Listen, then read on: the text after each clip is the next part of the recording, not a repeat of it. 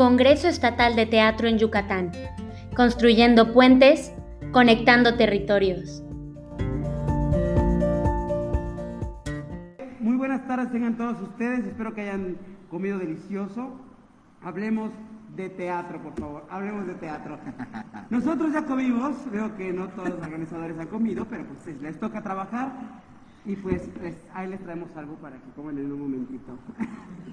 Gracias por toda la labor que está haciendo el comité organizador de este, de este Congreso Estatal. Gracias por todo su esfuerzo y hoy hablemos, hablemos del teatro para niños. Tenemos tres grandes invitados, muy pronto se integrará alguno de ellos, otro de los eh, invitados que está por llegar. Ya no falta mucho porque llegue. Les voy a presentar a nuestros ponentes del día de hoy. Todos son muy importantes y a todos los queremos muchísimo, así que el orden de presentación no, no modifica su trayectoria y su talento. Maestros, buenas tardes. Buenas tardes. En primer lugar, tenemos a la maestra Laura Subieta y pido aplausos aquí en la mesa. Aplausos aquí.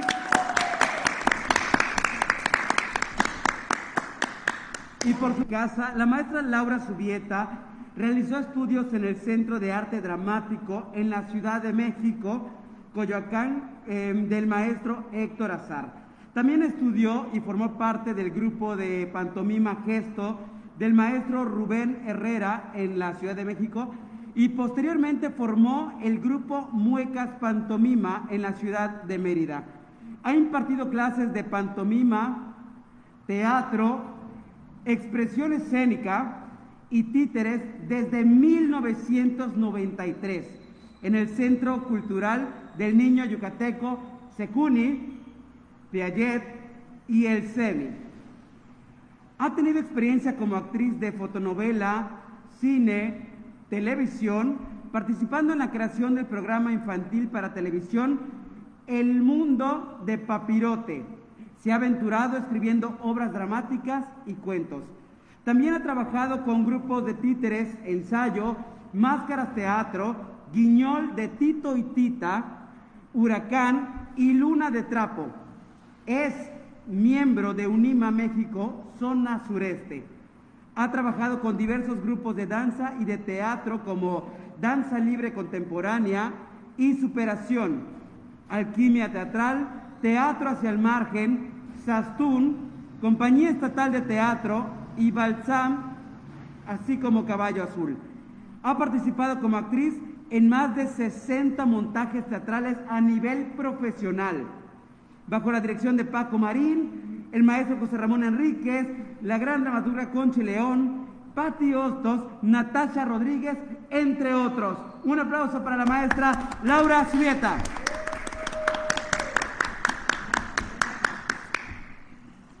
Nuestro siguiente invitado es actor, titiritero, docente, diseñador y arquitecto titeril. Es licenciado en teatro, egresado de la Escuela Superior de Artes de Yucatán, ESAI, miembro fundador de la compañía Títere Planet, con trayectoria y vigencia artística desde el 2005. Dirigido escénicamente por José Ramón Enríquez, Salvador Lemis, Juan Antonio Llanes, Tomás Ceballos, Jorge Alberto Chablé, Adi Teller, entre otros.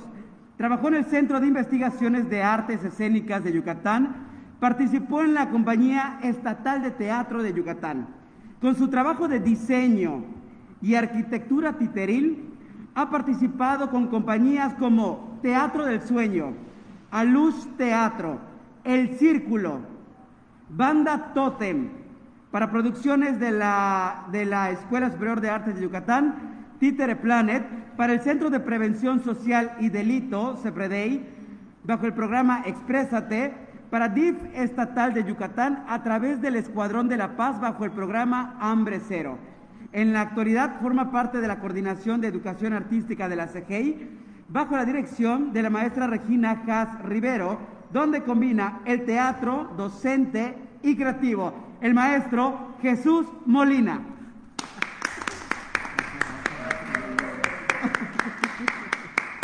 Gracias.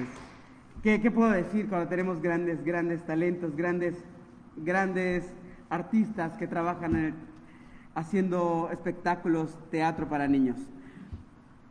Vamos con una gran actriz, directora, creadora escénica, docente e investigadora teatral.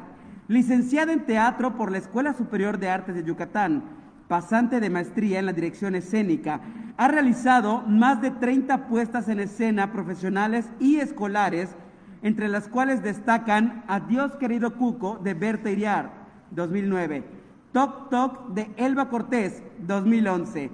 Ambas piezas seleccionadas para el Festival de la Ciudad de Mérida.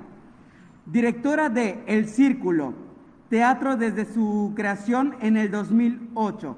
En 2015 recibió el apoyo del programa de estímulos a la creación y desarrollo artístico para el desarrollo y puesta en escena de la obra Sara y el Silencio de Alfonso Cárcamo, proyecto basado en la intervención en el espacio escénico.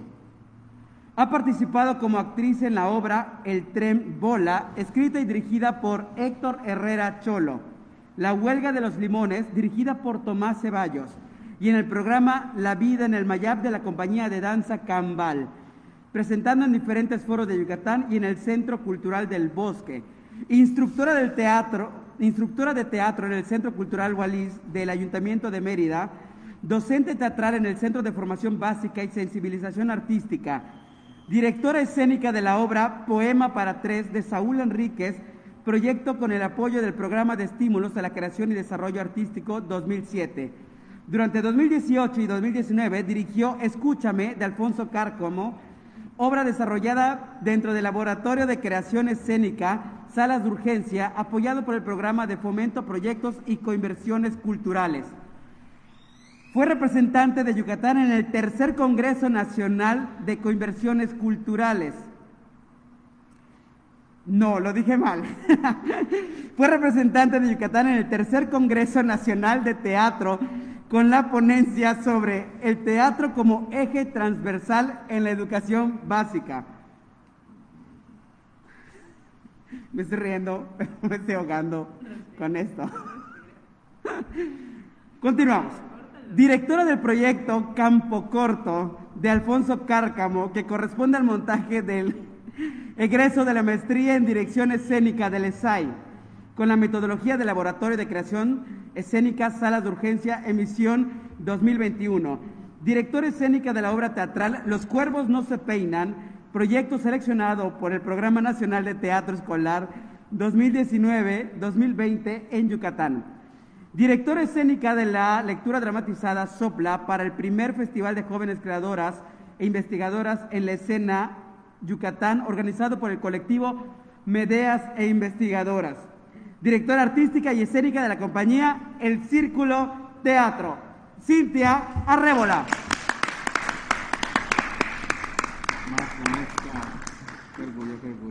Voy a compartir esto. Ok.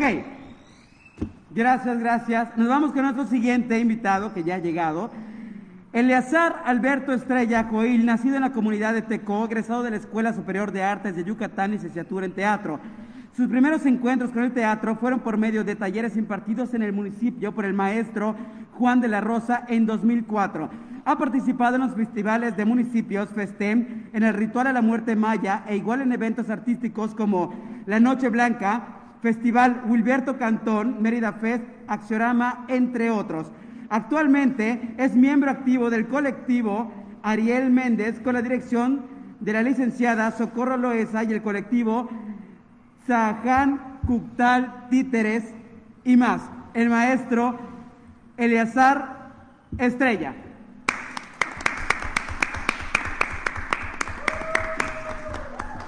Ahora sí. Disculpen los calores, disculpen esto, pero son las 4 de la tarde en Mérida, Yucatán, y hay bastante calor, pero tenemos todo el gusto y el honor de continuar con ustedes. Y bueno, ha llegado una de las mesas que tanto nos competen a todos nosotros, y estoy muy feliz de formar parte de, de esta mesa porque siempre he pensado, y ustedes lo saben, que es importante hablar del teatro en general, pero en especial del público del que menos se habla, que es el teatro para niños, teatro para las jóvenes audiencias y niños en la escena, infancias en escena. De esta manera, pues nosotros queremos escuchar sus opiniones y hemos organizado una serie de preguntas para que nos hablen, nos den su punto de vista acerca de, de las infancias y los niños. Entonces será un honor y un placer escucharles y que lo compartan con todo el público que nos está viendo en Facebook Live en la página del Congreso. Muchas gracias a ustedes y vamos a iniciar con la primera pregunta, si les parece. Y esto dice, ¿qué les ha llevado y motiva a hacer teatro para las jóvenes audiencias? Podemos empezar con el maestro Jesús Molina, por favor. Claro. Gracias, gracias, gracias. gracias. Bueno, eh, transcurría mi infancia literalmente, cuando tenía nueve años, cuando me, me interceptó el teatro. Yo desde muy chico hacía como los, los mandados de casa y mamá me mandaba al centro a hacer sus pagos y todo este relajo, ¿no? Pero ahí descubrí al teatro Daniel Ayala, en ese entonces Em, la bruja Cuchicuchi, que ahora sí es muy conocida, hacía teatro y montó una obra de teatro que se llamaba El secuestro de Santa Claus. Yo esa obra, si me la vi 12 veces, fue poco. Pero yo iba y me acuerdo que llegaba a casa y escribía en una libreta los diálogos, y eso me llevó primero a, a conectarme con el teatro y saber que cuando crecí, que justamente esa infancia, ese descubrimiento, de, las artes, en específicamente el teatro, la, iluminación, el audio, las actuaciones, el vestuario, todo ese tipo de cosas fue lo que me llevó entonces ahora a, pues a formalizar, a estudiar el teatro y posteriormente, eh, pues yo digo que fue, eh, te elige también esa parte del teatro, ¿no? ¿Por qué irse hacia las jóvenes audiencias? Yo salí con una tesis de, con un, para, de una compañía de títeres del grupo Ensayo, la historiografía, donde eh, la directora era la maestra Patricia Hostos, y hice mi tesis sobre títeres, y es ahí cuando, cuando descubrí que para mí eh, los títeres que me llevaron automáticamente a mi infancia y posteriormente, o a ir casi inmediato a las jóvenes audiencias, me topé que fue lo que me, que me, que me detonó esto de querer estar en el teatro y trabajar para las jóvenes audiencias. Ah, sí, yo sigo. se, nos fue, se nos fue un momento, Teito. ¿Qué ha llevado y motiva a hacer teatro para jóvenes audiencias? Creo, creo que todo, como dice eh, Jesús, es muy difícil para mí decirle Jesús formalmente, es chucho para mí. Eh, Creo que uno puede decir que en la licenciatura, que vas descubriendo, que uno no sabe por qué va al teatro exactamente y demás, pero creo que está desde la raíz. Eh, yo lo vengo asimilando desde hace dos, tres años, que tiene que ver con mi madre. Eh, recordando nuestra infancia, mi madre escribía obras de teatro para la escuela donde nosotros estábamos.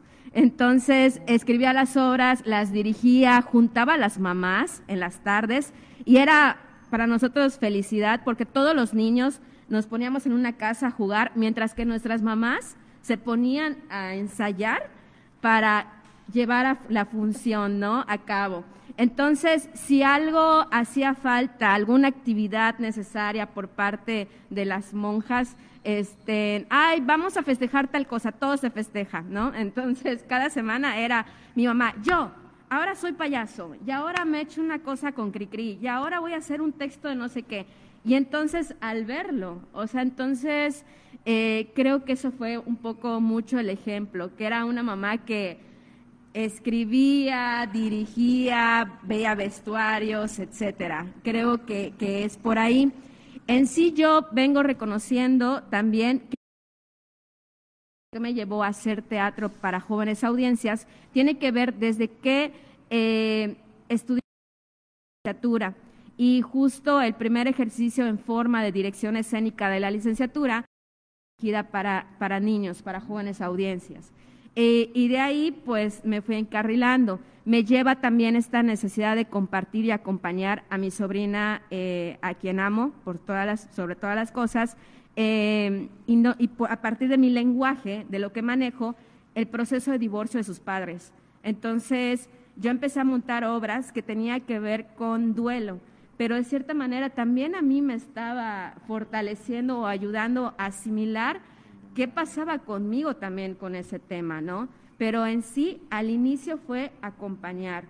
Eh, y nada, y tomando esas dos eh, vertientes, por así llamarlas, el ejemplo de mi madre, el acompañar y aparte esta incursión que saliendo en la carrera, la fortuna de ser docente teatral, te abre el panorama. El decir, voy a acompañar, voy a decir, eh, este es mi discurso, pero también viéndolo desde el punto de lo que yo hubiera querido cuando fui, niña, ¿no?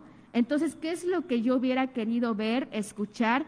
Y, justo este teatro que abraza, pero también te hace involucrarte y, te, y totalmente el respeto de que son seres pensantes y de que son nuestro par y que no hay una cuestión vertical con los niños. Es yo aprendo de ti, tú aprendes de mí.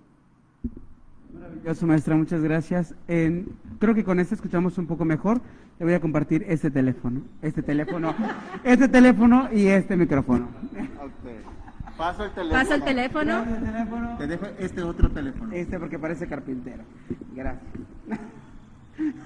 Bueno, antes que nada, muchas gracias por la invitación. Estoy muy contenta de que podamos coincidir, porque em, la vida es una coincidencia. Y coincidir en este momento con tiempos y la oportunidad de estar con todos ustedes es maravilloso y me hace muy feliz. Eh, insisto en la coincidencia porque después de estudiar teatro, por coincidencia entré en un grupo de pantomima, me empecé a dedicar a la pantomima y ahí tuve el primer contacto con niños, sin quererlo. Eh, la razón por la que me gusta hacer teatro para niños o trabajar en obras para niños es justamente la que comentaban, que yo recuerdo muy bien la primera vez que vi una obra de teatro y me impactó muchísimo y me quedó muy grabada.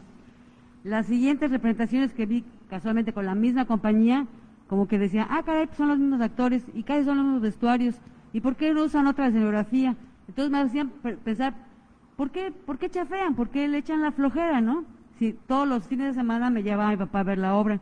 Entonces, de repente ya me dejó de gustar el teatro, pero ver esa compañía en específico. Pero siempre me acuerdo del impacto que me causó el asistir a un hecho teatral en vivo, el teatro, para el teatro, y este, pues después que tuve contacto con la pantomima y tener ese contacto muy directo que se utiliza con la pantomima que tienes que darte a entender y es una comunicación muy directa, para empezar cercana porque hacía pantomima callejera y a visión con visión y ver a los niños cómo se te quedan viendo, como siempre esperando que te les des más y son muy exigentes. Entonces, cada vez que me invitan a participar en una obra de teatro para niños, es como que, guay, sí, voy, voy con todo, pero sé que es un reto muy importante. Y este, por, por hacer el destino, me he enfocado a, bueno, no he enfocado, he participado en, hacer teatro para niños. Y considero que es muy importante a tratarlos, como dices, de manera respetuosa, como seres pensantes, que sean los niños eh, eh, dignos o que sean que reciban un espectáculo hecho con calidad, con profesionalismo y este, pues con todas las de la ley. No hay que diferenciar el hecho de hacer teatro para niños es una cosa fácil, que se hacen tres patadas, no. Y afortunadamente hay mucha gente trabajando ya eh, con esa nueva visión que le echa muchas ganas, que vierte todo su talento para realizar buenas eh, producciones especiales para niños y es grandioso. Aquí en Mérida, en todo el, universo.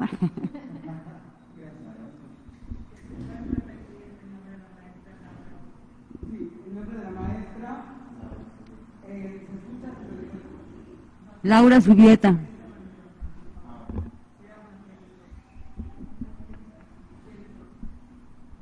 Bueno, bueno, bueno. este, pues yo eh, primero empecé a estudiar la, carrera como de, teatro del ESAI.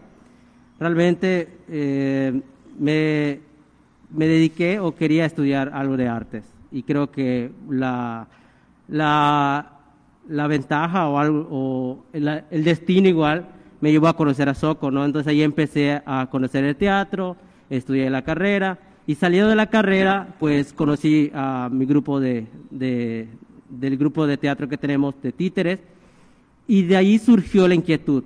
¿Por qué un grupo de teatro de títeres en una comisaría, en una hacienda, en un pueblo, no?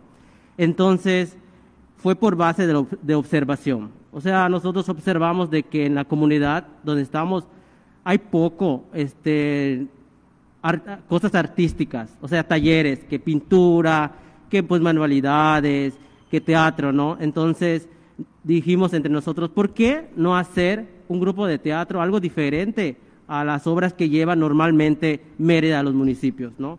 ¿Por qué no realmente un teatro para niños o pensado para niños que tengan temática relacionada a lo que a nosotros nos interesa? Que en este caso nosotros nos interesa el teatro de comunidad, el teatro, este, la tradición oral, las leyendas y los cuentos. Entonces, pues, nos armamos y como dice igual la maestra, pues azares del destino, pues conocí a Nicte, conocí a Carlos y dije, vamos a armarlo y empezamos a trabajar con esa inquietud de ver que realmente no, no hay, no hay mm, personas o, o, grupos realmente dedicados en municipios para, para especialmente para esa, esa área que es para los niños, ¿no? Y también el hecho de que, pues yo igual tengo un sobrino, entonces dije, ¿cómo empezar a hacer que la sociedad empiece a cambiar? Entonces yo creo que los niños, se va a escuchar monótono, pero va a ser la, es la semilla, ¿no? Es la semilla de la sociedad. Entonces creo que empezando allí, la sociedad va a ir cambiando. Entonces vamos a ir desarrollando, el niño va aprendiendo junto con nosotros, porque hay cosas que yo no, no sé, o cómo llevar al niño ese mensaje. Entonces, pues hay como investigar, hay que leer, hay que como que tratar de, entender el niño y entendernos nosotros mismos para llevar a, escena algo, ¿no? Entonces, fue la inquietud, inquietud, que tenía para que mi sobrino sea, sea como colaborativo con los demás. O sea, porque hay veces niños no, se, no son colaborativos o hay veces no, no se llevan bien. Entonces, como que ahí empezar a ver cómo una sociedad empezara a transformar este pequeño. Entonces fue la inquietud que teníamos para hacer este eh, pues, teatro, pero para niños.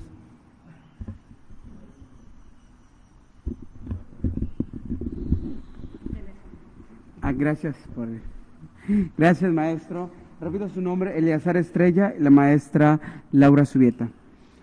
viene una pregunta bien importante. Quiero compartirles que me agrada mucho que tengamos la oportunidad de hablar del teatro para niños, pero no solamente en la ciudad, sino también lo que sucede en las comunidades. Porque si de por sí ya el teatro para niños, pensando en el trabajo que se hace en la ciudad, es bastante complicado y muchas veces en calidad o temática o estructura, eh, eh, ahora que se, se, viene trabajando desde hace, ya hace mucho a veces, muchas veces se confunde lo que, como es teatro para niños, es más fácil, con que yo los entretenga es suficiente, ¿no? Em, si de por sí ya en la ciudad es complicado, imaginémonos qué es lo que ocurre en las comunidades. Así que de verdad que es muy valiosa su presencia, maestro, y, compartir esto con, entre ustedes, que con toda su experiencia, las clases que dan, los alumnos que tienen, los proyectos que han realizado, todo lo que están haciendo, los proyectos que también vienen en puerta, es muy aplaudible. Muchas gracias, es muy enriquecedor.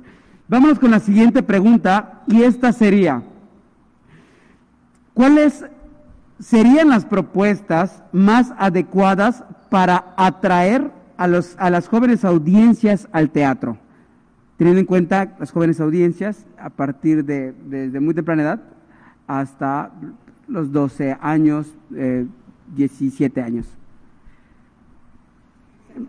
¿Empezamos al revés, maestro? Eh, pues pensando en la ciudad, yo creo que teníamos, bueno, ahorita con la pandemia no se puede, pero pues pensemos en el, más al futuro. que realmente creo que para atraer al público tendríamos que salir del teatro. ¿A qué me refiero? Creo que nosotros como grupo de, de teatro para niños, para adolescentes, tenemos que salir a mostrar lo que vamos a presentar en escena, en el teatro, ¿no? O sea, yo me imagino una sinopsis que se da normalmente cuando tú entras a, a ver la obra, pero hecha, o sea, representada, ¿no? Que, y en lugares diferentes, o sea, en un parque, en el mercado, en, el lugar, en, lugares estratégicos donde el público te pueda ver. Y, y, el público que te alcanza a ver se va a quedar con la curiosidad de decir, ¿qué le pasó a, a, a la niña? ¿Se comió la manzana? ¿O se va a caer? Eh, ¿Va a rescatar el barco? ¿Se va a hundir? No sé. Entonces, esas cosas, eh, esas inquietudes, se lo va a decir al el niño al, a la mamá y al papá. Y entonces eso sería como un gancho, o sea, para que vayan a ver la obra, para traerlo. Y creo que igual en esa, en la misma forma de salir a mostrar lo que, lo que tenemos en, en presentación, en función, creo que teníamos que tener un mensaje claro, porque yo creo que lo estábamos analizando con mi grupo y con otra compañera, de que cuando tú vas a hacer la obra de teatro o algo así, yo creo que trabajamos para dos personas, o sea, para dos públicos en una. ¿A qué me refiero? Al niño, que sería darle el mensaje de diferente manera, que el niño lo entienda, pero que lo entienda de su forma de ver la vida, de percibir la vida. Y el otro mensaje es al papá, al papá de decirle, mira, tu hijo puede pasar esta situación, aguas, o sea, esta obra es para evitar lo que pueda suceder, ¿no? La obra de Valentina, si no me equivoco, es Valentina y la sombra del diablo, creo. Es una obra muy fuerte que yo, analizándolo, eh, estaba yo comentando de que lo analicé como, como una obra para un niño normal. O yo me siento a verlo y disfrutar la obra y yo escucho las frases, ven, siéntate a mi lado, ven, abrazo. Y un niño le va a interpretar como un abrazo, una caricia, una palmada, que realmente pues no pasa de allá, ¿no? Pero un papá o una persona, una persona adulta como, como yo, que al verlo me, me alerta, ¿no? Me alerta de decir, aguas, algo está pasando en esta obra. Entonces, creo que igual teníamos que ver al llevar afuera de, de, del teatro para llamar al público esas como pequeñas sinopsis de la obra, teníamos que estar pensando en eso, que, que sea directo para el papá y que sea digerible para el niño, ¿no? Y otra cosa, pensando en la comunidad, es ir a las comunidades. Creo que el teatro, hay mucho teatro muy bueno como acá en, la ciudad, como dice, pero yo creo que en, las en, las, en los pueblos, en las comisarías, creo que carece mucho de, de eso. Entonces yo creo que para tener público en sí en las comisarías, primero para mí creo que teníamos que formar talleres o llevar cosas relacionadas a municipios estratégicos, no sé, danza, uh, pintura. ¿Por qué razón? Porque esos talleres van a motivar a los niños y a los mismos papás de que dicen, ah, mira, mi hijo le gusta pintar. Y después vamos a, vamos a ponerlo a hacer teatro. Después vamos a llevar una obra. Después vamos a llevar un concierto, ¿no? Poco a poco vamos a, a crear este, espectadores por medio de talleres. Porque si va de trancazo, perdón la verdad, si va de relleno la obra como tal, nadie va a salir. ¿Por qué? Porque realmente no están acostumbrados hasta cierto punto a que vayan y que digan una invitación, una obra tal, ajá, no, no es así. Yo creo que primero, como cualquier cosa, como cualquier siembra en un municipio, en, en una milpa, primero se trabaja, se siembra, después se cultiva. Entonces yo creo que primero pasito a pasito, que primero hay que poner talleres, llevar cositas, no sé, exposiciones, un cuentacuentos, o sea, cosas que, que van llamando a la gente y ya después se va a llevar una obra grande, ¿no? Pero yo creo que no debías nada más en las cabeceras, igual en los municipios, sino en las comisarías. Teco es grande, tiene 11 comisarías y entonces siento que no se abarca en las 11 comisarías. Entonces, Mérida, Teco, o sea, hay muchas formas de cómo empezar a hacer o atraer a la gente hacia, el, hacia las obras. Pero creo que primero tenemos que salir a buscar gente para que se interese en nuestro trabajo. Muy bien, sí. Cierto, una sensibilización previa, ¿no? Para apreciar el arte. Bueno, la... ¿Cómo era la pregunta?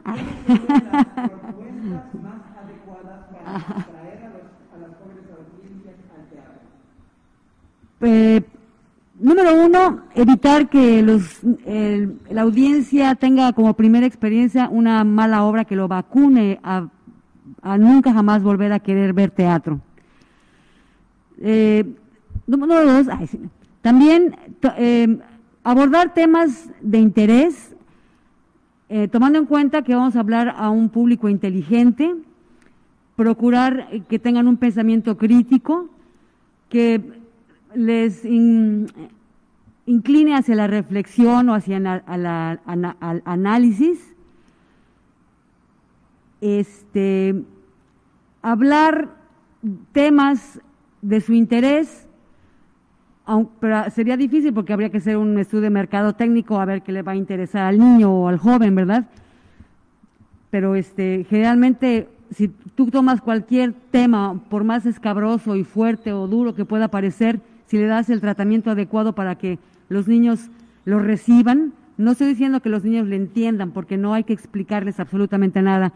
Ellos tienen la capacidad de hacer una interpretación de los símbolos, de los mensajes, de las metáforas, de los ambientes creados de manera precisa en un escenario o en cualquier espacio escénico, ¿no? Y este, pues hacer un buen teatro para ellos. Simple y sencillamente. Tal vez la diferenciación de hacer teatro para niños o teatro para adultos no debería existir. Eh, la diferenciación sería más bien el tratamiento que se le da a la obra, para que los niños o jóvenes se sientan tratados como personas, no como este, individuos a los que hay que darles todo digerido y súper explicado. Eh, eh, tratara también de atiborrarlos de muchísimos estímulos, de demasiada luz, demasiado sonido, volumen fuerte, mucha estridencia, para que no se nos vayan, ¿no? Para que más bien atraer la atracción de manera inteligente eh, y, hacerlos partícipes del fenómeno escénico, que es ese intercambio de energía. Y este, ay, es que se me va la otra cosa que me parece muy importante, que espero que regrese pronto. este, pues hacer teatro digno para ellos. ¿sí? Ahorita que me recuerden se los vuelvo a decir. Un pequeño paréntesis al Alzheimer. Ahí te lo regreso, sí. Eh, me repites la pregunta. ¿Cuáles serían las respuestas más adecuadas para atraer a las jóvenes audiencias al teatro? Ah, ya me acordé. Sorprenderlos. Un espectáculo que les sorprenda, que les atraiga y tratar de ser empáticos, como cuando eres eh, maestro, ¿no? Hay que ser empático con el niño. Cuando eres un expositor escénico, pues también ser empático. Era todo, gracias. Cuando quieras, cualquiera, otra vez. Muy bien, muy bien. eh, me repito, es cierto, no es broma, es broma, es broma. Creo, creo que es una suma de muchas cosas. Lo que puedo compartir en este momento es justo lo que estamos trabajando eh, con, porque no soy Cintia Rébola en sí nada más, sino es el Círculo Teatro. Eh, y lo que hacemos nosotros como grupo desde el 2017 es que encontramos una maravillosa metodología con la que realmente embonamos y nos ha maravillado que se llama salas de urgencia. Entonces, lo que propone salas de urgencia es tal cual volver al público como tu co-creador, verlo como un compañero, alguien que te acompaña desde el inicio, desde que tú entregas el texto al, al actor, la primera lectura, o sea, el público ya está ahí contigo, escuchando esa lectura y ve todo el proceso. Entonces, yo creo que eso ha sido una fortaleza para nosotros porque, uno, involucras al público desde un inicio, ¿no?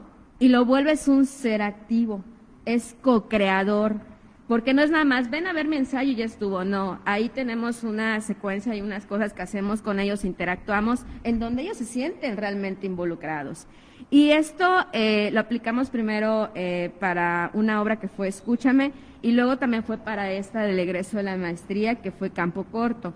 Eh, nosotros dentro de las jóvenes audiencias, en nuestros últimos dos proyectos, bueno, casi dos, es que hay un teatro escolar, luego viene uno, bueno, dos de ellos este, nos enfocamos a adolescentes, que es todavía el sector aún menos considerado dentro del teatro y que yo nunca olvidaré un ex maestro que ya no considero maestro, siempre me decía el comentario de, ay, te gusta trabajar con los apestositos, ¿no? Ay, o sea, pero ¿por qué? Y entonces eso, pero ¿por qué se mete con algo que realmente yo disfruto trabajar y que sobre todo en la adolescencia, o sea, ah, no, no hay nombres. Este, pero eso, en la adolescencia donde tienes que sentirte también más acompañado, creo. Entonces nosotros nos estamos enfocando a trabajar con ello y a partir de esta metodología, no saben de verdad qué maravilla, no se las estoy vendiendo, pero qué maravilla, porque de pronto nos tocó trabajar con grupos de scouts, nos, nos, tocó también trabajar luego en una secundaria, o sea, y ves también cómo hay diferencia entre su pensar y su sentir y cómo asumen, ¿no? Entonces, justo esta obra habla de sexualidad, habla de suicidio, y entonces cómo también ellos lo confrontan. Y nosotros nos dimos cuenta que de pronto también como creativos, sí, uno tiene que partir de lo que le duele, de lo que le acontece, pero también tienes que ser observador y decir cómo ellos lo están viviendo ahora. Porque yo mi adolescencia la viví hace poco tiempo, claro, pero ellos cómo la están viviendo en este momento histórico también. Entonces es otra vuelta que, que, da. Y también lo que hace esto es que fortalecer, claro, tienes que tener ahí el acompañamiento de un dramaturgo que diga, expon mi obra, ¿no? y, sí, critíquenla. Que justo pasó con el, drama, con el dramaturgo que en una de las intervenciones un scout dijo, este, se parece un capítulo de La Rosa de Guadalupe. Y ahí murió el dramaturgo, se convulsionó y dijo, ¿qué? Yo no escribo Rosa de Guadalupe, soy dramaturgo. Pero luego al revisar el texto se dio cuenta, ah, claro, lo está diciendo por esto. Y la manera en que hablaban los chavos, por así decir, no era como él lo estaba planteando. O sea, les ponía de pronto, por un ejemplo, unos textos larguísimos.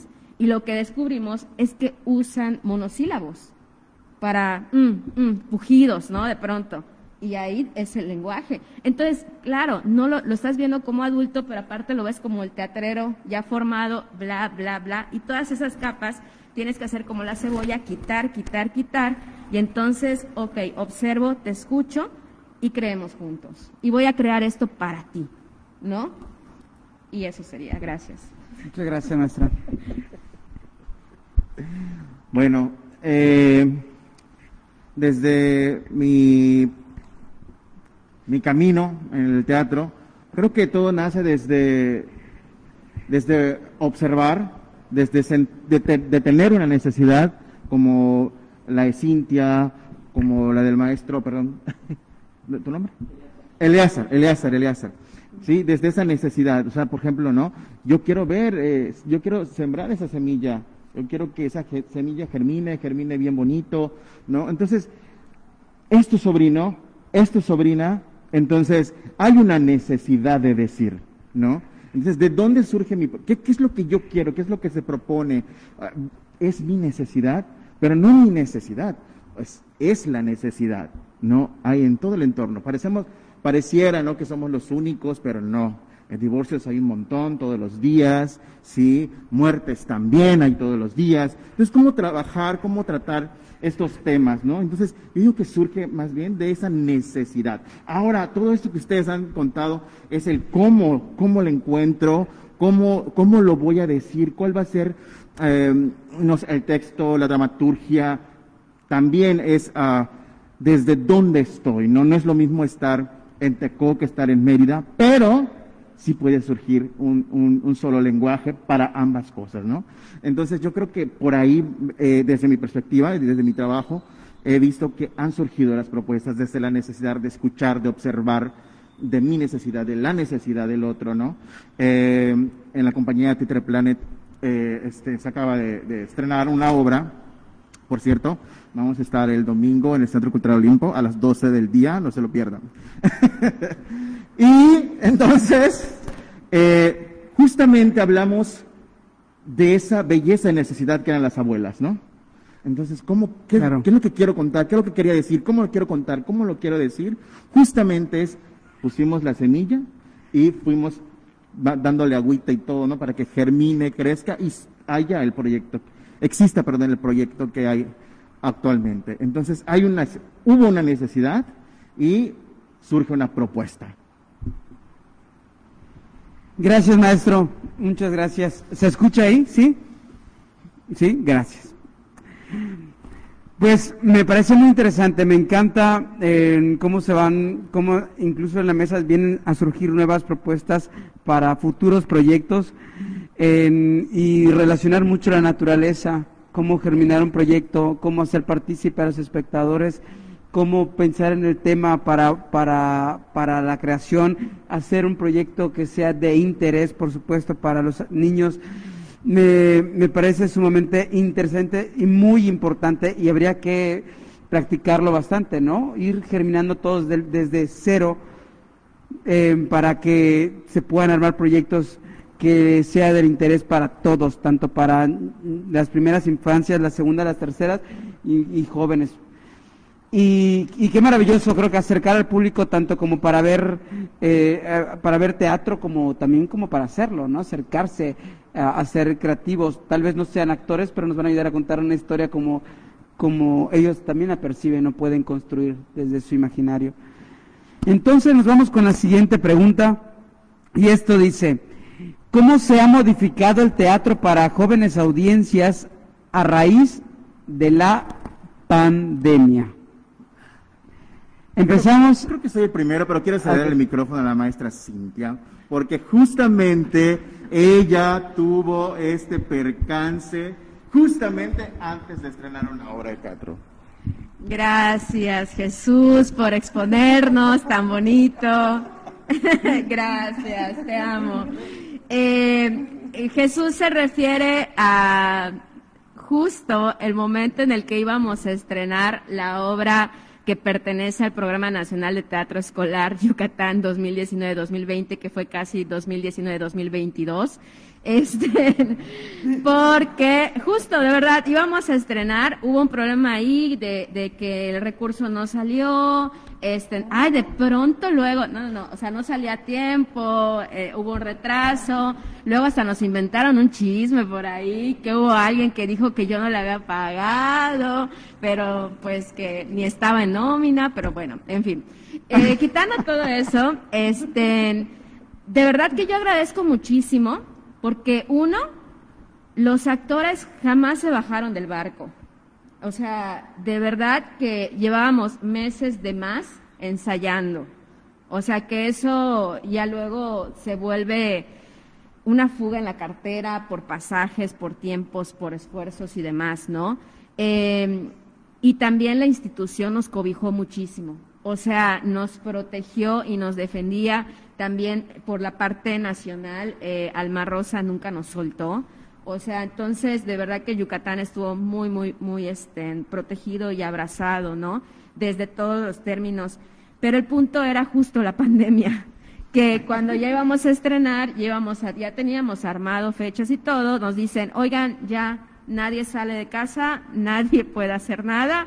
Y entonces Ok, y la producción, y esto, los actores no habían ensayado con la producción porque se había terminado apenas de terminar de hacer la producción y, solamente con, con, con, domis ensayábamos, ¿no? Entonces, espacialmente no habíamos vivido todo esto. Y fue un súper reto. O sea, poniendo de ejemplo eso, luego de que si sí presencial, de que no, que no sabemos qué va a pasar, que, en, un mes, en un, dos meses, un año, o sea, nadie sabía nada, no había certezas, y nos enfrentamos justo a, eh, uno, tuvimos que grabar la función, y así estrenamos. Eh, y esa grabación fue una locura también. Este, iba a haber un huracán y luego nos encerramos en el teatro y luego habían muchas grabaciones ese mismo día. Bueno, una locura. Entonces tuvimos que volver a reagendar. Eh, pero sí, se logró. O sea, se logró, eh, se logró la calidad que queríamos también mostrar de que el mensaje llegara. O sea, de pronto no es tanto la forma, sino que llegara el mensaje. Y esa obra que de verdad es maravillosa. Los cuervos no se peinan de Maribel Carrasco. Maribel Carrasco, te amo. Lo tengo que decir. Todos te amamos. Eh, pero eso, uno, esa la grabamos y fue así como vamos a tener todas las posibilidades, el apoyo también, la chica de Sedeculta que grabó, maravillosa, o sea, todo el equipo, de verdad, todo, todo bien. Eh, ya cuando terminamos de grabar y dijeron, sí, sí queda, fue, gracias, o sea, un alivio para todos. Y también nos toca que justo viene el fondo eh, para el teatro, las artes escénicas del ayuntamiento y también teníamos función de otra obra con ellos. Entonces, con ellos fue igual, vamos a grabar y se va a transmitir como si fuera en vivo, ¿no? O sea, también tuvimos que hacer esa chamba, también eh, nos pusimos ante el otro punto donde tuvimos funciones con la capilla y era, no, nos la aventamos en vivo, porque ya no queremos que sea grabado, ¿no? Y entonces, ah, tu internet no llega, ¿no? Porque lo hicimos en el patio de mi casa. Y entonces adaptar, y pinta la pared acá, y permiso a mi mamá, y esto y lo otro. O sea, para poder hacer una transmisión en vivo, contratamos eh, un internet, un cable más largo, vino el técnico, este, en una cámara, se cae la cámara, que no, que apágala. O sea, pero vivir eso y cómo irte adaptando. Y creo que la pandemia nos viene a sacarnos de zona de confort.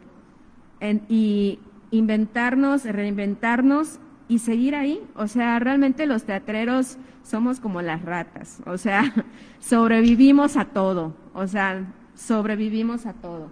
Y lo que se nos enfrente, ahí vamos y, ok, va, te podrá dar miedito de pronto, pero, ¡pum!, te avientas. Y eso, o sea, realmente nos hemos ido adaptando a todas las posibilidades y a ir encontrando también.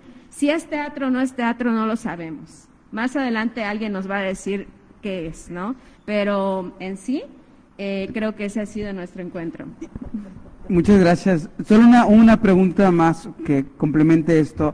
En respuesta con el público infantil, en respuesta con nuestro público, ¿cómo, cómo estos cambios vinieron a ayudar o, no nos ayudó tanto? los niños de tantas horas que estaban tomando clases, después ver una obra de teatro en línea, es como ¿Cómo, ¿Cómo estuvo la respuesta ahí? Los niños después se comunicaron, no lo mismo en el teatro tomarse fotos con los actores, los títeres.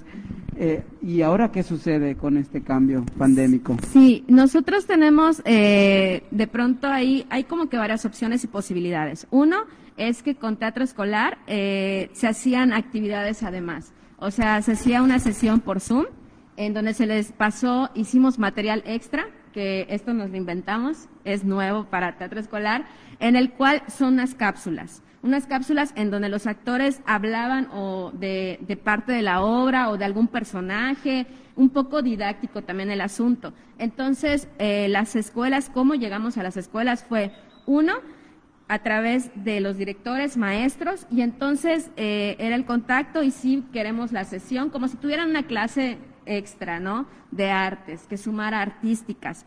Entonces eh, se conectaban, les decíamos, hola, mucho gusto, soy fulanito de tal, según al actor que le tocara, llevar la sesión, se les compartía el video, luego se abría eh, un espacio en donde los niños decían qué les parecía, qué no les parecía, y también lo que hacían era como... Eh, como evidencias. Ah, nos vas a hacer un dibujito. Según la maestra, teníamos como tres o cuatro opciones del producto que para que nosotros supiéramos aquellos niños que no hablan o no abren el micro, también saber qué es lo que estaban recibiendo.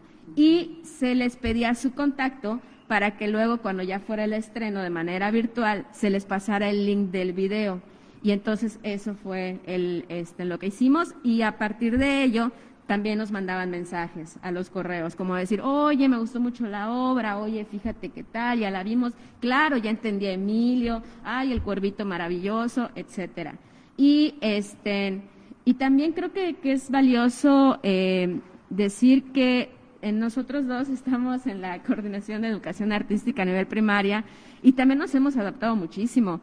O sea, porque era, antes nos íbamos a las escuelas y entonces ahora es, ajá, ya no podía en la escuela, ¿qué hago, no? Y a crear contenido y material. Y al principio era 20 minutos de video, ¿no? Y nos, oigan, buenas, este, es que hay niños que no tienen internet. Pueden ser menos, este, en 7 minutos, 5 minutos. Entonces, ¿cómo metes 5 minutos todo eso ahí, no? También, bueno, le bajamos. Y justo ahora la tarea es a 3 minutos. Entonces, o sea, ¿cómo echas toda esa información o todo lo que tú quieres decir? en esos tres minutos, pero justo porque hay niños en comunidades que pagan internet de a 20 pesos al teléfono y son tres minutos. Necesitamos nosotros entonces adaptarnos y decir, ah, claro, en la ciudad tal vez es más fácil para algunos, aunque hay pueblos también que tienen bastante bayullo, ¿no? Pero, este, justo eso, saber que es un para todos y no para unos cuantos, ¿no? Eso. Gracias, maestra. Sí, qué padre estrategia. Creo que sí, incluso se logra una mayor comunicación que cuando se daba el teatro escolar así. Porque a veces terminaba la obra y ya las maestras, ya vamos, vamos, jala, jala, jala. Y no había ese, esa comunicación que supuestamente tiene que haber el conversatorio posterior a la obra, ¿no? Estaba muy bien. Y bueno, más allá de, de la eterna y entrincada discusión de si es teatro o no es teatro cuando un teatro, una obra de teatro se transmite por video, pues este, pues hemos tenido que hacerlo así y adecuarnos, como dices, ¿no? El, tomando en cuenta que la actuación para en teatro es diferente que una actuación que se haga para una cámara, tomando en cuenta que el ritmo y el timing que tú percibes en una cámara es totalmente diferente al ritmo que tú tienes en un escenario, que la energía que se va a intercambiar en un escenario pues es tal vez nula o, muy, muy diferente a la que se hace por medio de un, de una, de un video. Pero pues nos hemos estado adecuando. Eh, y maravillosamente, bueno, para los adultos es la pandemia, no, ya no va a haber teatro, vamos a tener que hacer los videos, qué horror, qué no sé qué. Y empieza el pánico y a ver cómo vamos a hacer. Y, los niños le dicen, ahora va a ser la cosa así. Y dicen, ah, ok. Ellos se adaptan rápido y maravilloso. Entonces el trabajo realmente es la chama para los adultos o los hacedores que tenemos que, hacerlo, ¿no? Este, y pues sí, así hemos trabajado, hacemos algunos proyectos a pequeño formato, con títeres pequeñitos, no sé, cosas, pero la cosa es adecuarnos, porque de aquí a que termine la pandemia, que volvamos a, poblar los escenarios como antiguamente, pues no sabemos todavía. Y nos vamos a quedar con brazos cruzados, hay que seguir por una necesidad propia. Eh, yo estreno, luego existo, y otra porque pues también el público lo necesita, ¿no? A ver al cine y a divertirse al teatro, pero a divertirse en el sentido de, divertir la visión, de disfrutar, divertir, de tener divergencia en tu mente. Y pues así hay que adecuarnos. Eh, maestra, yo quisiera que si nos pudiera complementar un poco igual en, usted es maestra, en cómo ha percibido este cambio también con sus alumnos eh, que estudian teatro, cómo trabajan ellos la escena desde sus casas, cómo han tenido que adaptar ellos este, este proceso. ¿Ha tenido alguna experiencia en esta, en esta pandemia con niños que han estado en escena o que estudian para la escena? Pues yo, desgraciadamente, no tengo la menor idea porque yo no continúo dando clases. Yo doy clases en, en el SECUNI, en el Centro Cultural de la Niñez Yucateca, donde son cursos extracurriculares eh, posteriores a las clases, es en un horario en la tarde, y ahí es donde trabajaba con ellos. Ahorita estamos dando unas pequeñas cápsulas también muy chiquititas, donde pues este, todo lo que tú habías proyectado en una clase como de tres, cuatro, cinco sesiones, pues las haces en una cápsula, para que, donde tiene un inicio y un fin, donde no va a haber continuidad porque no sabes si van a continuar viendo la segunda parte y pues esté adecuándonos de esa manera. Yo tengo la fe y la esperanza de que actuar es jugar, aunque en español se diga actuar, pero en otros idiomas es jugar y los niños son expertos en jugar y tengo la esperanza de que ellos sigan jugando, sigan jugando y sigan haciendo teatro desde su interior, en, su, en su habitación. Digo closet porque yo cuando era niña me encerraba en el closet y actuaba a, a mí misma ante un espejo, toda loca, ¿verdad? Pero este, pero pues yo tengo la fe de que ellos sigan actuando, que sigan jugando, que sigan haciendo teatro cuando juegan con sus amigos, con sus hermanos, con sus papás incluso. Entonces, este, pues eso. Yo entonces quiero agregar nada más que yo sé que sus alumnos eh, están en espera, con muchas ganas de que pronto regresen las clases para tener una maestra, porque se sabe en el medio, entre docentes y artistas, eh, actores, que usted es una gran maestra. Ah, gracias, gracias. Se sabe. Se sabe. Voy a... Pues espero también verlos pronto. Sí, por, lo pronto con, en esta comunicación del Secuni en casa, que ahí lo pueden ver, todas las cápsulas están muy bonitas. Hay otro comercial, ¿no? Pero esperemos vernos pronto, sí. También quiero aprovechar el cambio de micrófonos para, para saludar a nuestros amigos del Congreso de Nuevo León que nos están viendo.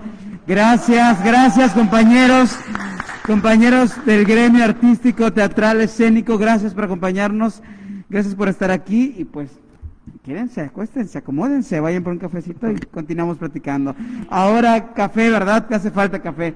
Ahora vamos con el maestro Eleazar, por favor, y voy a repetir la pregunta para que si queda alguna, alguna duda por ahí. ¿Cómo se ha modificado el teatro para las jóvenes audiencias a raíz de la pandemia? Sí, este, pues, pues a cápsulas, o sea, lo que realmente es para plataformas, o sea, todo ha sido por plataformas. Nosotros igual ganamos un proyecto y fue grabado. Pero te limitan, te dan un horario como este, de, tal, de tal tiempo a tal tiempo, ¿no? Entonces, la chamba de nosotros en ese momento para ponerle una plataforma o buscar la página, a lo mejor no porque tenga bastantes seguidores, sino cómo, cómo darla a conocer, era preguntar el horario. O sea, ¿en qué horario, eh, por decir, la página de TECO, ¿no? Del ayuntamiento, por decir un ejemplo. ¿En qué momentos en TECO hay gente ya en su casa? En su casa que pueda al menos media hora, una hora, agarrar su celular llegando de trabajar y dárselo a su hijo. ¿Por qué? Porque ahora creo que el celular es una herramienta, es una herramienta de trabajo. Y hay lugares que pues solo hay un teléfono y son tres niños, o la mamá trabaja y se lleva el celular, o el papá trabaja y se lleva el celular y, como habían dicho igual, hay lugares que no hay internet y se tienen que ponerse 100 pesos de crédito para toda la semana o para el día, porque pues hay muchas clases. O sea, ¿en qué estaban las clases? Que te mandaban tareas, que revisión, que el maestro se va a, se va a conectar a tal hora, que debes conectarte, que tienes que tiene junta las mamás con los, con los papás, todo por internet. Entonces, el teatro que nosotros hicimos en el, en el proyecto que les comento es hacerlo más pequeño, interesante y ver el horario más o menos de, de donde íbamos a transmitir las páginas. O sea, en TECO más o menos en qué horario llegaban y más o menos qué día, digamos, que podían enlazarse o ver la transmisión. Y qué, nos, qué convenía más, si dejarlo viernes, sábado y domingo o dejarlo viernes nada más y sábado o toda la semana, dependiendo en dónde queríamos eh, presentar la obra en las páginas o en una plataforma. Nos llegó en, un, en una plataforma, creo que de Peto, que pensábamos que no íbamos a tener realmente eh, visitas al, al, al video, a la obra, y resultó de que pues ellos hicieron su propia chamba. O sea, ellos en tu propio programa de radio empezaron a invitar, a invitar, a invitar, de que tal día a ver esto en esta página, por favor, vayan a vernos. Entonces, creo que cada uno donde vamos a, vamos a estar o donde queremos es eso, ver realmente creo que el horario eh, específico de, de, qué momento lo vamos a transmitir, ¿no? Entonces, adaptarnos al horario, adaptarnos al formato que nos piden ahora, son cápsulas más pequeñas, información más concisa, más directa, más concreta. Entonces, es chamba, realmente es trabajo porque todo se, se queda más pequeño y no puedes quitar cosas realmente porque como que se queda cojo, ¿no? Entonces es volver a armar otra vez, volver a ver la obra, volver a imaginar cómo era el personaje y como que eh, creo que esta palabra, ver, ver cómo hacerlo más pequeño, pero sin perder la esencia y ser muy interesante, llamativo para los niños. Porque los niños, como dicen, es así. Si le pones el celular y ya como que se pierde el hilo, los niños ya se van. Entonces, es que al momento que empieza la obra es tu, tu, tu, tu, tu, tu y así como, ah, y no, y no dejar el celular, ¿no? Entonces, creo que eso hay que estar viendo en las plataformas. Muchas gracias. Maestro Jesús. Bueno, eh, yo creo que la pregunta más bien es para, para nosotros creadores, ¿no? ¿Cómo nos hemos modificado en la pandemia? Porque el teatro, pues ahí está. Si eso no es por medio de, algún video, pues, como dice ya, ya saldrá la definición en algún momento. Pero yo creo que más bien cómo nos hemos modificado nosotros como actores, como artistas, como directores, para dar a conocer eh, las propuestas para las jóvenes audiencias. Y creo que es, eh, lo comentábamos en un principio, ¿no? O sea, no cerrar eh, o no, ¿cómo se llama? Acotar el teatro para jóvenes audiencias, el teatro para adultos, el teatro bar, el, teatro es teatro, ¿no? Y, y, justamente sucede lo mismo ahora, ¿no? Em, le, le, pasa a todos, no solamente el teatro para jóvenes audiencias, también le pasa al teatro de adultos, al teatro etcétera, ¿no? Entonces, eh, creo que este, este pequeño, eh, esa pequeña modificación que nos han hecho eh, no sufrir, sino también así, ahora, ahora sí que disfrutarla, porque se disfruta pensar, entonces nos pone a crear. Entonces, ya somos creativos por una parte, nos estamos haciendo creativos por otra, ¿no? Que tiene que ver con la tecnología, con las técnicas, con las direcciones, entonces ahora sí para cámara, justamente salidas del teatro para una cámara. Entonces creo que es más bien es cómo nos, nos hemos ido modificando nosotros, eh, teatro para jóvenes audiencias, hacia una, una cámara y realizar una propuesta o plasmar la propuesta. Muchas gracias. Sí, bueno, también es... Como Dios nos da a entender. Claro, como, como Dios nos da a entender. Pero siempre aparece esto, que nos sentimos un poco intimidados o muy intimidados con, con la competencia, que es la televisión, que es el cable, que es las redes sociales, ¿no? Em, y ya vemos que de pronto el nivel de atención es muy, tiene que ser muy rápido y en el teatro a veces se necesita más digerirlo y disfrutarlo y por eso creo que a veces eh, saber que tenemos una buena respuesta del público siempre es muy importante, sobre todo de los niños, porque eh, será muy fácil cambiar de canal o decir, ay no, ¿por qué entro? Ya mejor veo una película en tal... ¿No? Entonces nosotros tenemos que intervenir y mantenerlos allá para que sepan que el teatro sigue vivo, seguimos ahí, los estamos esperando, estamos trabajando para ellos y que los extrañamos mucho. Muchas gracias. Yo quisiera hacer un comentario. Que no es lo mismo una película, una serie de, que está hecha, hecha específicamente para video y teatro que el teatro. Entonces, habría que hacer teatro en video, pero que siga siendo teatro. Que si alguien va a pagar un boleto, es para ver una obra de teatro, adecuada o no por el tiempo, por el tiempo de, el tipo de actuación, por los estímulos que se van a dar pero que sea una obra de teatro, que sea diferente, es, tiene que ser diferente a lo que es un video o una serie, eh, eh, eso, ¿no? Ahorita se me ocurre. Que no perder la esencia de lo que es el teatro, que es un reto difícil porque el lenguaje, el medio de comunicación es el mismo. Y, y, algo también que yo exhortaría muchísimo son las, es a las autoridades de todos los municipios de nuestro estado. Todos, todos, y me están pidiendo que me calme y me voy a calmar. Este, pero sí creo que muy necesario que es responsabilidad, por supuesto, de nosotros que estamos creando el contenido, pero de ellos ayudarnos a nosotros y llevarles cultura a su gente. Gente que confíe en ellos, gente que tiene el derecho a la cultura, al arte y a la educación. Y considero que, que se puede hacer una comunicación entre ellos que vengan a pedirnos a nosotros, a todos los creadores del Estado, em, o a los grupos que están en los estados, los que están cerquita, eh, para llevarle teatro a los niños que a lo mejor no tienen, que no tienen internet.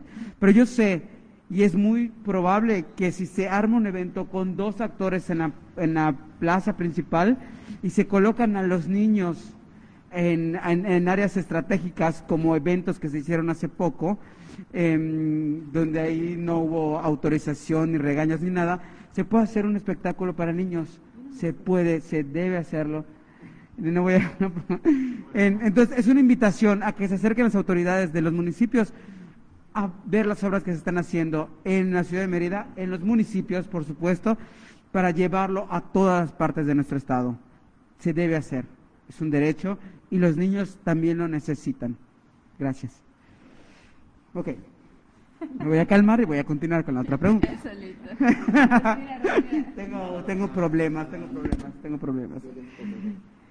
Pero sería bonito, estaría padre. En un mundo de... Ok. La siguiente pregunta es, ¿qué propuestas tendrías para aumentar la oferta de obras y proyectos dirigidos a nuestro público eh, infantil?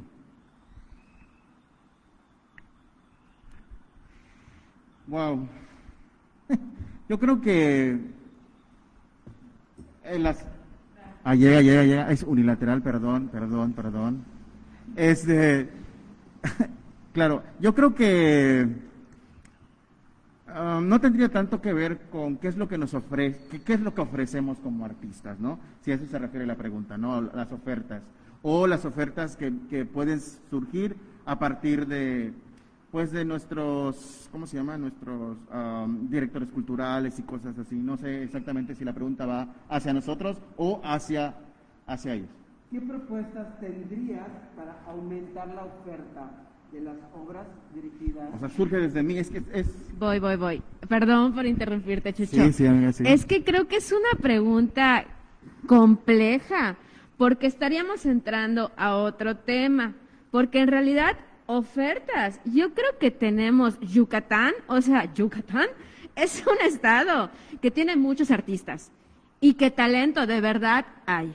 O sea, muchísimo talento y muchísima gente creativa y muchísimos grupos o personas que trabajan por individual que tienen mucho contenido, que tienen mucho por, por dar, pero más que nada creo que tiene que ver es entonces, uno, hablemos desde arriba, niveles institución, o sea, desde lo institucional, ¿qué nos ofrecen? Porque de pronto es la cultura, hace rato lo decía Caro, creo que en la otra mesa o sea, es donde menos hay dinero, lo sabemos. Y cada vez nos recortan más y más y más. Y de pronto pareciera que nosotros somos los bichos raros que queremos, o sea, estamos haciendo y produciendo y trabajando y, dando patadas de ahogado y demás. Pero entonces, lo comentaba igual, y tus camiones y los ensayos y todo el tiempo y si ya estudiaste o si no estudiaste, pero estás entrando a talleres y te pagas formación y bla, bla, bla, bla, caramba, tendría que ser valorado también al artista, así como se le valora a un doctor, como se le valora a un abogado, etcétera, porque es una profesión. Entonces yo creo que ofertas, perdón, creo que ofertas y y producto hay. Pero entonces, yo nada más mencionaba institución, pero no solo hay la, institución, o sea, también está el sector privado, las empresas, ¿no? O sea, tendría que ser, porque es muy bonito, de pronto te dicen, ay, Yucatán, tierra de artistas. O sea, el artista no vive de aplausos, ya quítenselo de la cabeza, por favor. O sea, también tenemos que pagar cosas, tenemos hijos, tenemos, o sea, se paga. Y de pronto nosotros hemos permitido como artistas el dame dos pesos y lo hago. Y no debería ser así, ¿no? O sea, de pronto te, te, puede tocar de todos lados. A mí, en lo personal, me ha tocado de todos lados. O sea, me ha tocado donde sí metes a convocatoria y sí, sí, sí ganas ese, ese presupuesto, ese apoyo. También lo hemos hecho de manera particular. Nos hemos aventado y es igual, es una gran fortuna porque el equipo del círculo en uno de nuestros proyectos, claro, también están las empresas privadas. ¿Por qué no tocar la puerta y decir, oye, hagamos un trueque? Este, yo te promociono, tú me promocionas, tú me das bebidas, yo te doy este, pases para teatro y así vamos moviéndonos también. Pero eso, o sea, yo creo que hay oferta, hay mucho de dónde, pero creo que tendría que ser como sociedad, o sea, desde gobierno, empresas privadas, nosotros artistas y toda la gente, o sea, todo el ser humano, habitante de este planeta, debería de tenerle también un respeto de verdad también al área del artista. Perdón, perdón. Está bien, maestra, está bien, está bien. No, en sí es eso, o sea, eso era el... ¿Qué pasa, no? ¿Hacia dónde se iba? Porque... Básicamente le- proponemos que den más apoyos, por favor. Ok, ok. Eh, Eleazar, por favor. Sí, más, más dinero. Pues se más puede dinero. quedar por ahí el, ese micro y nosotros nos cambalacheamos. Ya en la última pregunta se, nos, se me ocurrió. Gracias. Pues sí, más dinero, ¿no? Dineros, dineros. No, yo creo que sí, realmente, como dice, yo creo que en las comunidades hay igual. Yo creo que a lo mejor, este, tener como un convenio, yo igual digo, estatal y también municipal. O sea, que también el municipio aporte una cierta cantidad al arte, ¿no? Como había dicho Teo, de que pues si en Tecó hay un maestro de danza, también se le puede dar, pero que no sea como que se quede en el, en el municipio, sino llevarlo a la comisaría. O allá en la comisaría hay maestros talleristas, un maestro, una persona que ha bailado 50, bueno, mucho, ¿no? 30 años jarana, ¿no? Pero pues de este, de este tiempo ha tomado talleres, lo han enseñado pues sus papás, sus abuelos, entonces digamos que viene de, del saber de sus ancestros. Entonces, ¿por qué no el ayuntamiento municipal, me digo por lo de Tecó, apoyarlo, ¿no? Apoyar a ese, a, ese jaranero, a ese bailarín, a dar taller. Hay pintores, sé que hay pintores, ¿por qué no hacer que el mismo municipio se pueda costear de esto, de los talleres? Claro, va a venir una asociación civil, una asociación, otra asociación, otras cosas que van a venir a apoyar, pero primero el, el- municipio tiene que empezar. Hay señoras que tejen, bordan, ¿por qué no impartir talleres en el mismo municipio y ver a, la gente? O sea, tú vas a, un municipio, a un pueblo, sabes quién costura, sabes quién borda, sabes quién baila, sabes quién teje, ¿no? Entonces yo creo que el municipio tiene que tam- también apoyar a, las personas que hacen arte en, en sus diferentes disciplinas, ¿no? En ese caso, pues yo creo que sí teníamos que como que exigir, no sé si sería eso, exigirles hasta cierto punto el apoyo, porque realmente, pues, estamos nosotros, creo que estamos trabajando. La pandemia, creo que a nadie ha parado sin, sin seguir trabajando. Siempre hemos buscado cómo seguir haciendo teatro.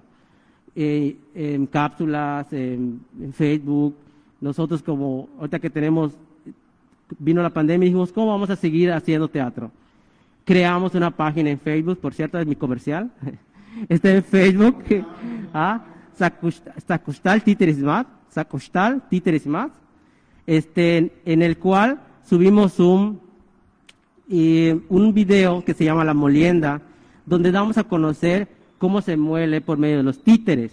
O sea, hay un títere, un personaje central del pers- de, de nuestro grupo, donde va a ser la molienda, o sea, el molido y todo lo demás.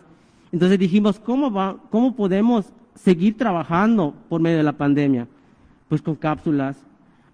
¿Con qué cápsulas? Con cosas que a nosotros nos interese porque somos del municipio y sabemos igual a gente que nos interesa del municipio porque somos de allí. Entonces, creo que también, también tenemos recursos que nos tienen que aportar. Tenemos nosotros, pero también las ot- otras dependencias nos deben apoyar a todos. Bueno, yo, este, fuera de la eterna petición del apoyo de, de- a los artistas, creo que el- una propuesta sería seguir apoyando la sensibilización artística para el acercamiento a las artes, no nada más para ser más públicos, sino para ser mejores seres humanos. El, el proyecto que manejamos en el Centro Cultural de la Niñez Yucateca, SECUNI, es, se basa en eso, en la sensibilización artística. Seguir apoyando a esto, a este, a este, a, a esta semilla de sensibilización. También creo que sería bueno que todos los que hacemos teatro para niños veamos los trabajos que hacemos los teatreros para ver en qué camino vamos, en qué, rumbo estamos. Eh, apostar siempre a hacer teatro digno para el, público infantil o juvenil, eh, evitar enseñarles, porque creo que ya están hartos de que es niño, ah, te voy a enseñar, todo el mundo le quiere enseñar en el aula, en la casa, sino fomentar el pensamiento crítico, como este, comentaba anteriormente, eh, sorprenderlos, hacerlos experimentar nuevas sensaciones. Eso es lo que creo que sería una buena propuesta para hacer.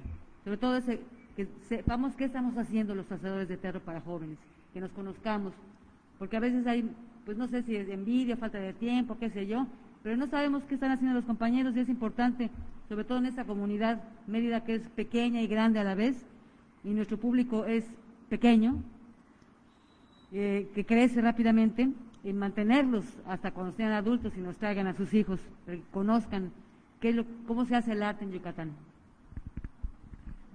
Bueno, yo, yo creo también un poquito, no un poquito, un mucho, mucho que también esta, esta perspectiva, esta, estas ideas de trabajar eh, con, el, con, los equipos, no sé, eh, contigo el círculo, por ejemplo, Cintia, en tu caso, en el caso del maestro Sael, en el caso de la maestra Subieta, no sé, el eh, Planet, trabajar también para, no esperando literalmente que me asienten el dinero, los 12 pesos que me van a dar, o los 15 pesos, los 20 pesos que nos puedan dar, ¿no? No sé, trabajar también nosotros, si ya tienes una página, si ya tienes algo, pues ya es entonces crea tu demanda. Tu demanda es ese público, tu demanda está ahí. Entonces, creo que nos damos cuenta que tenemos nuestro, nuestro propio público, ¿no? Enseguida eh, ya reconocen al Círculo, ya reconocen a Titre Planet, dice, ya hay esa demanda, ya existe, ¿qué le puedo ofertar? ¿Es necesario esperar que el ayuntamiento me dé dinero, me dé dinero, perdón, que eh, el gobierno literalmente me dé dinero? Tal vez no, ¿no? sino hay que también trabajar como compañía em, y en toda compañía existe el que sabe un poco más de economía, el que sabe el creativo, eh, el dramaturgo y todo esto, ¿no? Entonces, combinando todas estas, estas áreas y pues especialidades que se van adquiriendo a lo largo del tiempo, pues se conforma una oferta, ¿no? Para poder realizar y para no esperanzarnos también de, un, de una institución X, la que sea, ¿no? También hay, hay un trabajo atrás. No, Teo, yo quiero decir dos cosas. Ah. no, rápidamente, rápidamente, perdón, perdón, perdón. Este, comparto con Jesús, ay, no puedo decirte Jesús, por Dios, con Chucho. comparto con, con, Chucho, este, llevamos 16 años, entonces es así como de, o sea, trabajando juntos. También.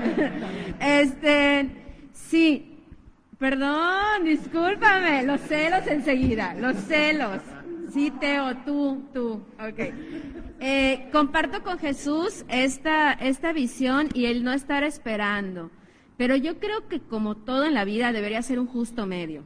O sea, sí tenemos derecho a exigir porque nos pertenece como ciudadanos, pero sí también eh, ser autogestivos y no esperar tampoco y estar ahí, ay, sí, si no cae, entonces dame, dame. No, también porque somos creativos y los creativos no nos paramos, o sea, siempre estamos en movimiento y estamos inventando y reinventando. Pero eso, yo creo que como todo en la vida debe ser un justo medio. O sea, no dejar a un lado, pero eh, también hacer por nosotros. Y ya me callo, perdón, Teo. yo, yo creo, sí, sí, ¿verdad? sí del hecho de, de eso, como dices, no esperar, o sea, nosotros grabamos dos fragmentos, o sea, dos pequeñas cápsulas de una obra, o sea, para la página. Y la de Molienda, pues dijimos, vamos a buscar un recurso. ¿Y qué hicimos? Le dijimos al señor El Molino, oye, vamos a publicitar esto, vamos a hacer tu molino, o sea, vamos a hacer este, un, como un comercial de tu molino, pero vamos a, vamos a contar una historia. Y el señor muy amable, y pues hasta cierto punto nos apoyó, ¿no? Nos apoyó con eso y nos apoyó con otras cosas. Entonces, buscamos nosotros cómo generar, este, sacar recursos, ¿no? Y la otra de unos, este, de una obra también de títere de sombra, iguales hicimos. Había un, un muchacho que quería festejar el Día del Niño en su página igual, y, yo, me dijo, entonces dije, vamos a hacer un trueque, necesitamos unas playeras, necesitamos unas cosas para nosotros como grupo, mira, ¿qué te, qué, qué te parece si te armamos un pequeño, una pequeña obra con títere de sombra, te lo grabamos, lo checan, nos dices que te gustó, que podemos hacer, o un acuerdo contigo y nos das unas cositas, unas playeras, unas cosas más. Me dijo, sí, me dijo, está bien. Entonces yo creo que ahí estamos igual como que buscando, trabajando y, recibiendo igual cosas que nosotros merecemos como tal. Muchas gracias, muchas gracias, gracias. Em, sí, en definitiva creo que oferta hay, trabajo hay. La pregunta es, ¿ya la viste? ¿Ya asististe al teatro? ¿Conoces a las compañías que tienen estos eventos en cartelera? Esa es realmente creo, creo que es lo más, lo más, más importante, porque ellos están en, cartelera todo el año habría que ver si uno ya fue al teatro a darse una vueltecita por ahí. Y sí, vaya, vayan el domingo. Y sí, por supuesto, es súper admirable lo que acabas de decirnos, Eleazar. Es eh, este, esta comunicación, esta pequeña, gran gestión que, que has logrado. Y, y de verdad que esta sensibilización de la que hablaba la maestra Laura tendría que ser para todos, como este señor que dijo, va, está bien, te apoyo en lo que necesites para tu obra de teatro. Y estamos hablando de un municipio. Imagínate si eso dijeran las grandes empresas, que vengan y te digan, sí, sí, lo hago, sí te ayudo, aquí tienes. Ojalá, yo sé que estamos avanzando. Y este Congreso está para eso, para evidenciar, para platicar sobre ello, exponer. Y si tú conoces a alguien allá en tu casa que tenga una panadería, que tenga una tienda de celulares, que venda refrescos, que venda que grandes estas grandes tiendas que nos ayuden, que nos ayuden. Que es una gran propuesta. Claro, el Congreso es una gran propuesta. Entonces, que se acerquen al Congreso y pueden ayudar a toda, cualquiera de las mesas. ¿Qué es lo que quieren hacer? Teatro para niños, apoyar a, las, a, las, actrices, por ejemplo, que son madres ahorita y que están generando proyectos, a los, eh, los artistas que están haciendo drag en este momento. Hay muchas opciones para apoyar. Entonces, en, para esto, ya hemos dicho entonces, y todos concluimos con que trabajo y oferta hay. Calidad hay. Lo que falta muchas veces es el público. Muchas gracias. Entonces nos vamos con la pregunta, y esta sí es ya la última. ¿Cuál, cuál?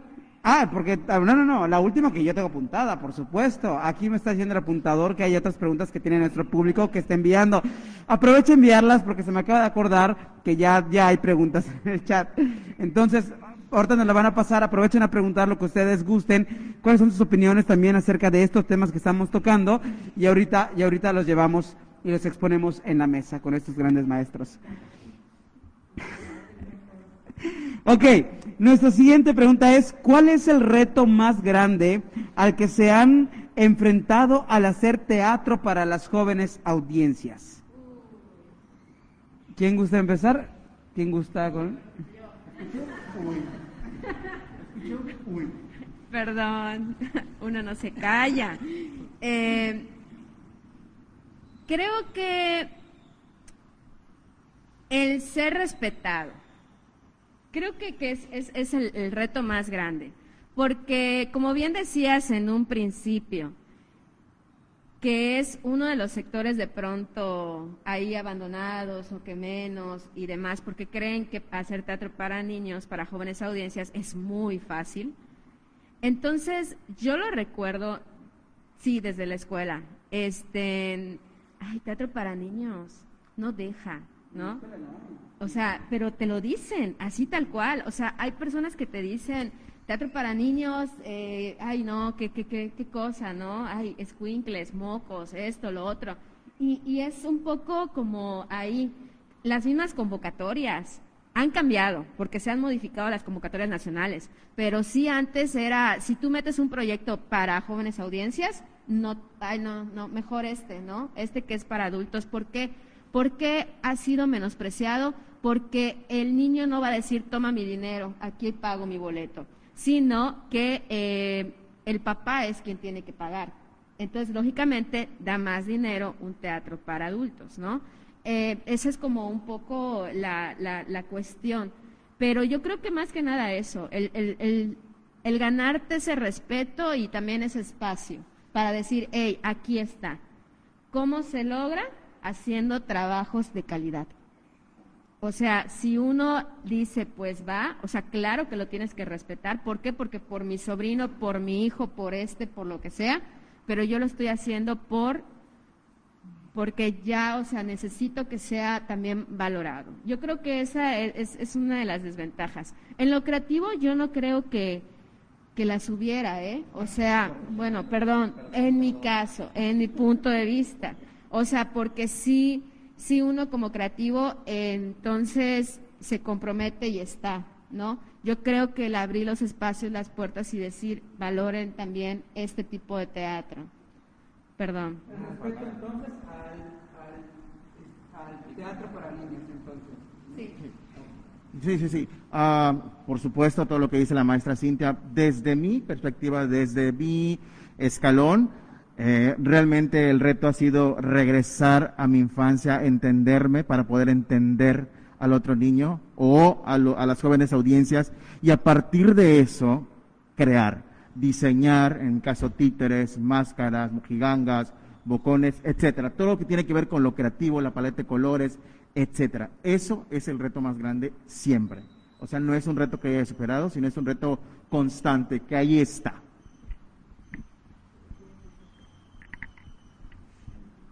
Vamos con la maestra. Para mí el reto más grande es, y ha sido siempre, bueno, tratar de mantener siempre la suficiente humildad para aprender de, los, de mis alumnos, de mi público, de mis directores y de mis compañeros. Eh, mantener siempre eh, la capacidad de asombro y procurar contagiarla a alumnos, espectadores, compañeros y directores eh, y siempre tratar de ser, dar lo mejor de mí. Ese es el reto permanente que tengo. Eh, pues el reto en sí, para el que pienso, es cómo adaptarme o adaptarnos a las nuevas generaciones de niños y adolescentes porque van cambiando, entonces lo que yo pienso no es lo mismo que piensa el niño y lo que yo viví no es lo mismo que, vivió el niño, entonces creo que eso es, es lo más, eh, lo que más es complicado para nosotros, como yendo a adaptarnos o seguir el paso del niño y del adolescente. Muchas gracias. Pues ahora nos vamos con las preguntas que nos están enviando por redes sociales. Y para eso les voy a pasar a Ceci. Un aplauso muy fuerte para Ceci Barahona. Y vienen las preguntas y les voy a pedir únicamente que podamos ser más, lo más sintético posible para poder continuar y concluir con la mesa para dar paso a la siguiente mesa. Así que ya viene Ceci rápidamente con nosotros y vámonos con la primera, primera pregunta. Gracias, Teo. Gracias. ok, voy a cuadro. Muy bien. Pásenme mi libreta. Gracias, gracias. Muy bien. Eh, bueno, esta pregunta nos eh, la manda Alfredo Yam. Nos menciona eh, qué hace falta por hacer en el teatro para las jóvenes audiencias en Yucatán. ¿Quién gusta comentar? ¿Qué hace falta? Lo repito, ¿qué hace falta por hacer en el teatro para las jóvenes audiencias en Yucatán? O sea, en su, en su perspectiva, ¿qué, creen que, hace falta? O, Creo, creo que es una constante, o sea, uno tiene que estar en constante, eh, una constante investigación, estar eh, abierto a la escucha, el ser observador, el, el, el, tener esta humildad de estar con el otro uno a uno, el, eso, creo, creo que más que haga falta es que seguir en eso, o sea, es un continuo trabajo, o sea, es, por ejemplo, tú terminaste un proyecto, un montaje, no termina ahí, o sea, hay otra revisión y también lo que te dice el público y también lo que el mismo equipo y hay modificaciones y sigues y sigues y sigues. Entonces yo creo que es un, eh, es, no es que haga falta algo, sino es seguir en constante escucha, investigación, etcétera. Eh, siguiente pregunta. Sí, y ya para finalizar, este igual otra pregunta del público, ¿qué piensan de las y los niños que hacen teatro? ¿Creen que es de menor calidad? O Eh, desgraciadamente yo he visto pocos montajes hechos por niños sobre el escenario. Yo tengo la fortuna, como soy maestra, siempre en la clase, en las muestras, ellos suben al escenario y hacen sus obras, con sus temas, con sus propuestas, con su actuación, con su manera de expresar. Yo les- nosotros como maestros les damos las, las herramientas para expresar. Lo que es más difícil es apoyarlos para que decidan qué es lo que quieren decir, qué es lo que sienten, qué es lo que piensan y qué es lo que quieren. Pero este, ellos, repito, juegan siempre, actúan siempre y cuando lo hacen en el escenario, siempre y cuando sean vistos por alguien, o sea que se dé el fenómeno teatral, el fenómeno teatral es una maravilla. Debería de haber más apoyo de los papás, principalmente, que lo hay, eh, y, no sé, brindar ciertas facilidades para que los niños eh, eh, realicen su trabajo para una audiencia en general, que haya teatro de, de hecho de niños, para niños o para adultos, pero sí hecho por niños. Yo, yo sé que ya estamos sobre la otra mesa. Va. Este, creo que es importante, este, y creo que sí debería existir más. Creo que solamente se queda de pronto los que tenemos la fortuna de estar frente a un grupo y dar un taller o dar una clase, pero es maravilloso el teatro que los niños mismos hacen. Eh, solamente se ve de manera nacional con el Encuentro Nacional de Teatro para Niños hecho por niños. Y también, exacto, este, aquí tenemos a nuestro apuntador, que este, es, es una de las que ha trabajado esto y, y con, de verdad, admirable, o sea, en Canacín, o sea, él se ha trabajado con Semillero y, y, de verdad que es otra cosa, otra vuelta lo que encuentras también con el niño, ¿no? Porque ellos totalmente están en el juego, nosotros lo aprendemos, lo, lo reaprendemos de grandes, pero es muy loable ese trabajo y debería existir como una constante o como algo más abierto y con más apoyo eh, ese espacio donde los niños hagan teatro también.